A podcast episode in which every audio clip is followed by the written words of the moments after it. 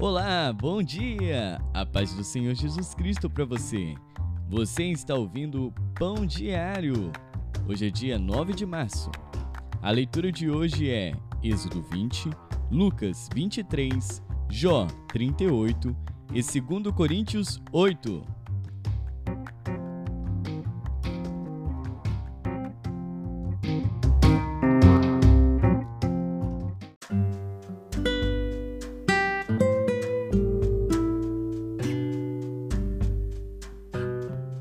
Êxodo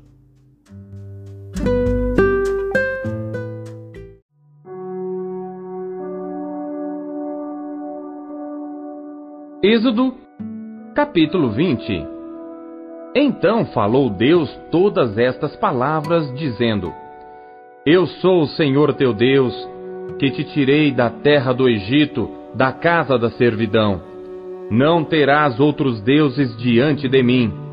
Não farás para ti imagem de escultura, nem alguma semelhança do que há em cima nos céus, nem embaixo na terra, nem nas águas debaixo da terra não te encurvarás a elas, nem as servirás, porque eu, o Senhor teu Deus, sou Deus zeloso, que visito a iniquidade dos pais nos filhos, até a terceira e quarta geração daqueles que me odeiam.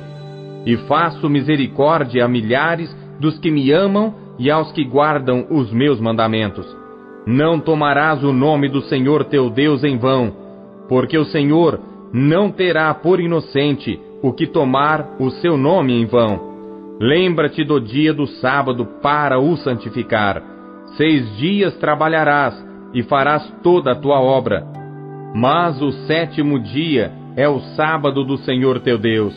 Não farás nenhuma obra, nem tu, nem teu filho, nem tua filha, nem o teu servo, nem a tua serva, nem o teu animal, nem o teu estrangeiro que está dentro das tuas portas porque em seis dias fez o Senhor os céus e a terra, o mar e tudo que neles há, e ao sétimo dia descansou. Portanto, abençoou o Senhor o dia do sábado e o santificou. Honra a teu pai e a tua mãe, para que se prolonguem os teus dias na terra que o Senhor teu Deus te dá. Não matarás, não adulterarás, não furtarás, não dirás falso testemunho contra o teu próximo. Não cobiçarás a casa do teu próximo. Não cobiçarás a mulher do teu próximo, nem o seu servo, nem a sua serva, nem o seu boi, nem o seu jumento, nem coisa alguma do teu próximo. E todo o povo viu os trovões e os relâmpagos e o sonido da buzina e o monte fumegando. E o povo, vendo isso, retirou-se e pôs-se de longe. E disseram a Moisés: Fala tu conosco e ouviremos, e não fale Deus conosco, para que não morramos. E disse Moisés ao povo: Não temais, Deus veio para vos provar, e para que o seu temor esteja diante de vós, a fim de que não pequeis. E o povo estava em pé de longe. Moisés, porém, se chegou à escuridão onde Deus estava. Então disse o Senhor a Moisés: Assim dirás aos filhos de Israel: Vós tendes visto que dos céus eu falei convosco. Não fareis outros deuses comigo.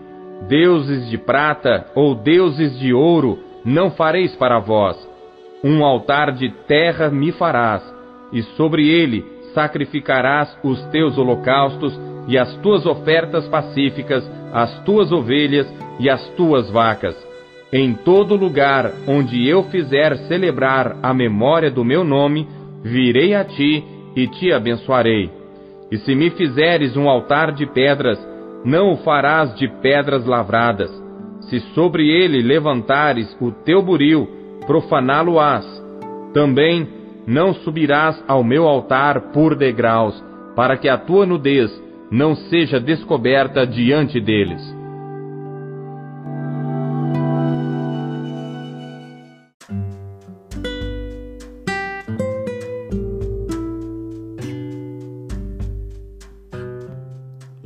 Lucas.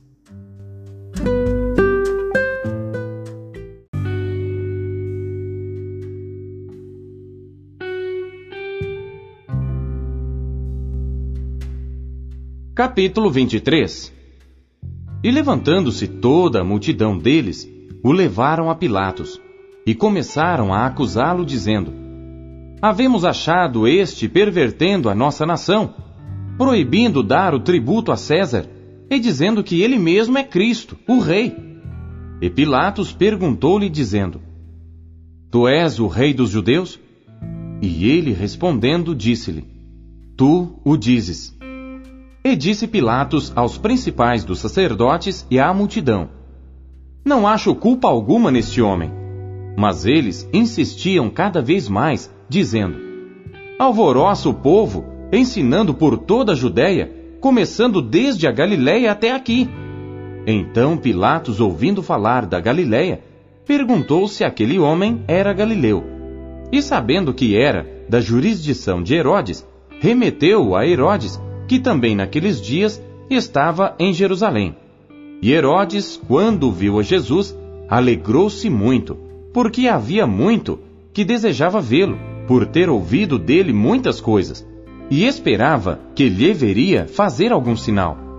Interrogava-o com muitas palavras, mas ele nada lhe respondia. E estavam os principais dos sacerdotes e os escribas, acusando-o com grande veemência. E Herodes, com seus soldados, desprezou-o e, escarnecendo dele, vestiu-o de uma roupa resplandecente e tornou a enviá-lo a Pilatos. E no mesmo dia, Pilatos e Herodes entre si se fizeram amigos, pois dantes andavam em inimizade um com o outro. E convocando Pilatos os principais dos sacerdotes e os magistrados e o povo, disse-lhes: Haveis-me apresentado este homem como pervertedor do povo. E eis que, examinando-o na vossa presença, nenhuma culpa das de que o acusais acho neste homem. Nem mesmo Herodes, porque a ele vos remeti, e eis que não tem feito coisa alguma digna de morte. Castigá-lo-ei, pois, e soltá-lo-ei. E era-lhe necessário soltar-lhes um pela festa. Mas toda a multidão clamou a uma, dizendo: Fora daqui com este e solta-nos Barrabás, o qual fora lançado na prisão por causa de uma sedição feita na cidade e de um homicídio. Falou, pois, outra vez Pilatos, querendo soltar a Jesus. Mas eles clamavam em contrário, dizendo: Crucifica-o, crucifica-o! Então ele, pela terceira vez, lhes disse: Mas que mal fez este? Não acho nele culpa alguma de morte. Castigá-lo-ei, pois, e soltá-lo-ei. Mas eles instavam com grandes gritos, pedindo que fosse crucificado. E os seus gritos e os dos principais dos sacerdotes redobravam. Então Pilatos julgou que devia fazer o que eles pediam, e soltou-lhes o que fora lançado na prisão por uma sedição e homicídio, que era o que pediam. Mas entregou Jesus à vontade deles. E quando o iam levando, tomaram um certo Simão Sirineu, que vinha do campo, e puseram-lhe a cruz às costas, para que a levasse após Jesus. E seguia-o grande multidão de povo e de mulheres, as quais batiam nos peitos e o lamentavam. Jesus, porém, voltando-se para elas, disse: Filhas de Jerusalém, não choreis por mim, chorai antes por vós mesmas e por vossos filhos. Porque eis que hão de vir dias em que dirão: Bem-aventuradas as estéreis, e os ventres que não geraram, e os peitos que não amamentaram. Então começarão a dizer aos montes: Caí sobre nós, e aos outeiros: Cobri-nos. Porque se ao madeiro verde fazem isto, que se fará ao seco? E também conduziram outros dois que eram malfeitores, para com ele serem mortos. E quando chegaram ao lugar chamado a caveira, ali o crucificaram, e aos malfeitores, um à direita e outro à esquerda. E dizia Jesus: Pai, perdoa-lhes, porque não sabem o que fazem. E repartindo as suas vestes, lançaram sortes. E o povo estava olhando, e também os príncipes zombavam dele, dizendo: aos outros salvou. Salve-se a si mesmo, se este é o Cristo, o escolhido de Deus. E também os soldados o escarneciam, chegando-se a ele e apresentando-lhe vinagre, e dizendo: Se tu és o rei dos judeus, salva-te a ti mesmo. E também por cima dele estava um título escrito em letras gregas, romanas e hebraicas: Este é o Rei dos Judeus. E um dos malfeitores que estavam pendurados blasfemava dele, dizendo: Se tu és o Cristo, salva-te a ti mesmo e a nós. Respondendo, porém, o outro repreendia-o, dizendo: Tu nem ainda temes a Deus, estando na mesma condenação? E nós, na verdade, com justiça, porque recebemos o que os nossos feitos mereciam. Mas este nenhum mal fez. E disse a Jesus: Senhor, lembra-te de mim quando entrares no teu reino. E disse-lhe Jesus: Em verdade te digo, que hoje estarás comigo no paraíso. E era já quase a hora sexta, e houve trevas em toda a terra até a hora nona, escurecendo-se o sol, e rasgou-se ao meio o véu do templo, e clamando Jesus com grande voz, disse: Pai, nas tuas mãos entrego o meu espírito. E havendo dito isto, expirou. E o centurião, vendo o que tinha acontecido, deu glória a Deus, dizendo: Na verdade, este homem era justo. E toda a multidão que se ajuntara a este espetáculo, vendo o que havia acontecido, voltava batendo nos peitos. E todos os seus conhecidos e as mulheres que juntamente o haviam seguido desde a Galiléia estavam de longe vendo estas coisas. E eis que um homem por nome José, senador, homem de bem e justo, que não tinha consentido no conselho e nos atos dos outros, de Arimateia, cidade dos judeus, e que também esperava o reino de Deus, esse, chegando a Pilatos, pediu o corpo de Jesus, e havendo-o tirado, envolveu-o num lençol e pô-lo num sepulcro escavado numa penha, onde ninguém ainda havia sido posto. E era o dia da preparação, e amanhecia o sábado. E as mulheres que tinham vindo com ele da Galiléia seguiram também e viram o sepulcro e como foi posto o seu corpo. E voltando elas, prepararam especiarias e ungüentos. E no sábado repousaram, conforme o mandamento.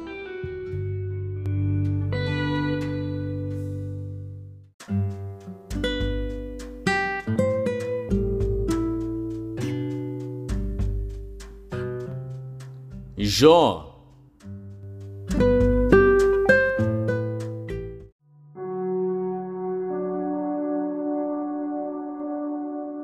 Jó, capítulo 38 depois disto, o Senhor respondeu a Jó de um redemoinho, dizendo: Quem é este que escurece o conselho com palavras sem conhecimento?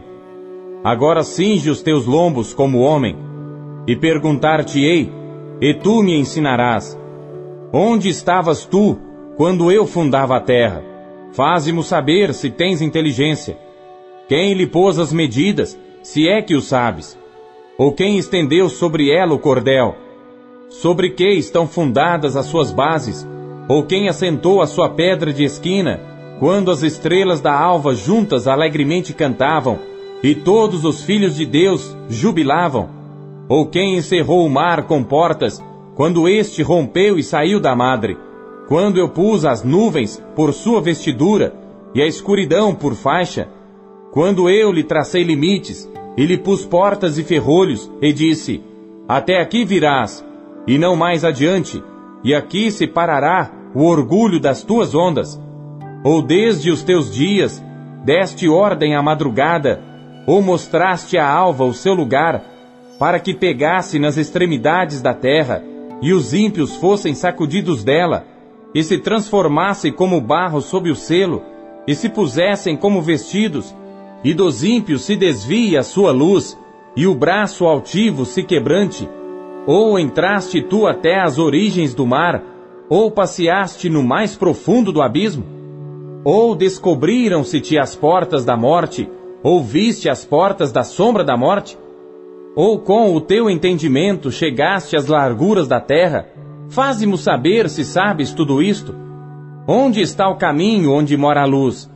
E quanto às trevas, onde está o seu lugar, para que as tragas aos seus limites e para que saibas as veredas da sua casa? De certo, tu sabes, porque já então eras nascido, e por ser grande o número dos teus dias. Ou entraste tu até aos tesouros da neve, e viste os tesouros da saraiva, que eu retenho até ao tempo da angústia, até ao dia da peleja e da guerra? Onde está o caminho em que se reparte a luz e se espalha o vento oriental sobre a terra? Quem abriu para a inundação um leito e um caminho para os relâmpagos dos trovões, para chover sobre a terra? Onde não há ninguém, e no deserto, em que não há homem, para fartar a terra deserta e assolada, e para fazer crescer os renovos da erva. A chuva, porventura, tem pai? Ou quem gerou as gotas do orvalho? De que ventre procedeu o gelo? E quem gerou a geada do céu? Como debaixo de pedra as águas se endurecem, e a superfície do abismo se congela. Ou poderás tu ajuntar as delícias do sete estrelo, ou soltar os cordéis do Órion, ou produzir as constelações a seu tempo, e guiar a ursa com seus filhos? Sabes tu as ordenanças dos céus, ou podes estabelecer o domínio deles sobre a terra? Ou podes levantar a tua voz até as nuvens, para que a abundância das águas te cubra? Ou mandarás aos raios para que saiam e te digam: Eis-nos aqui? Quem pôs a sabedoria no íntimo? Ou quem deu à mente o entendimento? Quem numerará as nuvens com sabedoria? Ou os odres dos céus, quem os esvaziará quando se funde o pó numa massa e se apegam os torrões uns aos outros? Porventura caçarás tu presa para a leoa? Ou saciarás a fome dos filhos dos leões, quando se agacham nos covis e estão à espreita nas covas? Quem prepara aos corvos o seu alimento, quando seus filhotes gritam a Deus e andam vagueando por não terem o que comer?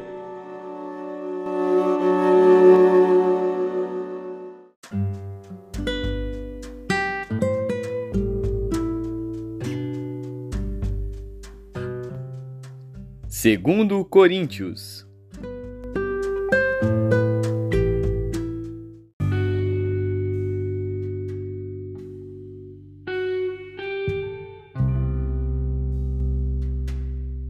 Capítulo 8 Também, irmãos, vos fazemos conhecer a graça de Deus dada às igrejas da Macedônia. Como em muita prova de tribulação houve abundância do seu gozo, e como a sua profunda pobreza abundou em riquezas da sua generosidade. Porque, segundo o seu poder, o que eu mesmo testifico, e ainda acima do seu poder, deram voluntariamente, pedindo-nos com muitos rogos que aceitássemos a graça e a comunicação deste serviço que se fazia para com os santos. E não somente fizeram como nós esperávamos, mas a si mesmos se deram primeiramente ao Senhor e depois a nós pela vontade de Deus. De maneira que exortamos a Tito que assim como antes tinha começado, assim também acabasse esta graça entre vós. Portanto, assim como em tudo abundais em fé e em palavra e em ciência e em toda diligência, e em vosso amor para conosco, assim também abundeis nesta graça. Não digo isto como quem manda, mas para provar pela diligência dos outros a sinceridade de vosso amor. Porque já sabeis a graça de nosso Senhor Jesus Cristo, que sendo rico, por amor de vós se fez pobre, para que pela sua pobreza enriquecesseis. E nisto dou o meu parecer, pois isto convém a vós, que desde o ano passado começastes, e não foi só praticar, mas também querer. Agora, porém, completai também o já começado, para que assim como houve a prontidão de vontade, haja também o cumprimento segundo o que tendes. Porque se há prontidão de vontade, será aceita segundo o que qualquer tem, e não segundo o que não tem. Mas não digo isto para que os outros tenham alívio e vós opressão, mas para a igualdade. Neste tempo presente, a vossa abundância supra a falta dos outros, para que também a sua abundância supra a vossa falta e haja igualdade. Como está escrito: o que muito colheu, não teve de mais, e o que pouco, não teve de menos. Mas graças a Deus que pôs a mesma solicitude por vós no coração de Tito, pois aceitou a exortação e muito diligentemente partiu voluntariamente para vós. E com ele enviamos aquele irmão cujo louvor no Evangelho está espalhado em todas as igrejas. E não só isto, mas foi também escolhido pelas igrejas para companheiro da nossa viagem nesta graça que por nós é ministrada para a glória do mesmo Senhor e prontidão do vosso ânimo. Evitando isto, que alguém nos vitupere por esta abundância que por nós é ministrada, pois zelamos do que é honesto, não só diante do Senhor, mas também diante dos homens. Com eles enviamos também outro nosso irmão, o qual muitas vezes e em muitas coisas já experimentamos ser diligente, e agora muito mais diligente ainda, pela muita confiança que em vós tem. Quanto a Tito, é meu companheiro e cooperador para convosco.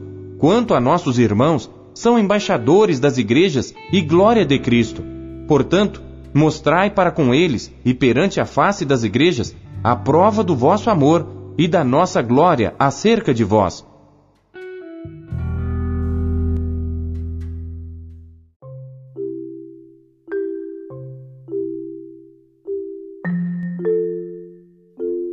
Deus fala por meio de Sua palavra. O que ele lhe disse hoje, você acabou de ouvir Pão Diário o Pão Diário é um oferecimento da Sociedade Bíblica Trinitariana do Brasil, na voz do pastor Paulo Castelã. Compartilhe o Pão Diário com seus amigos.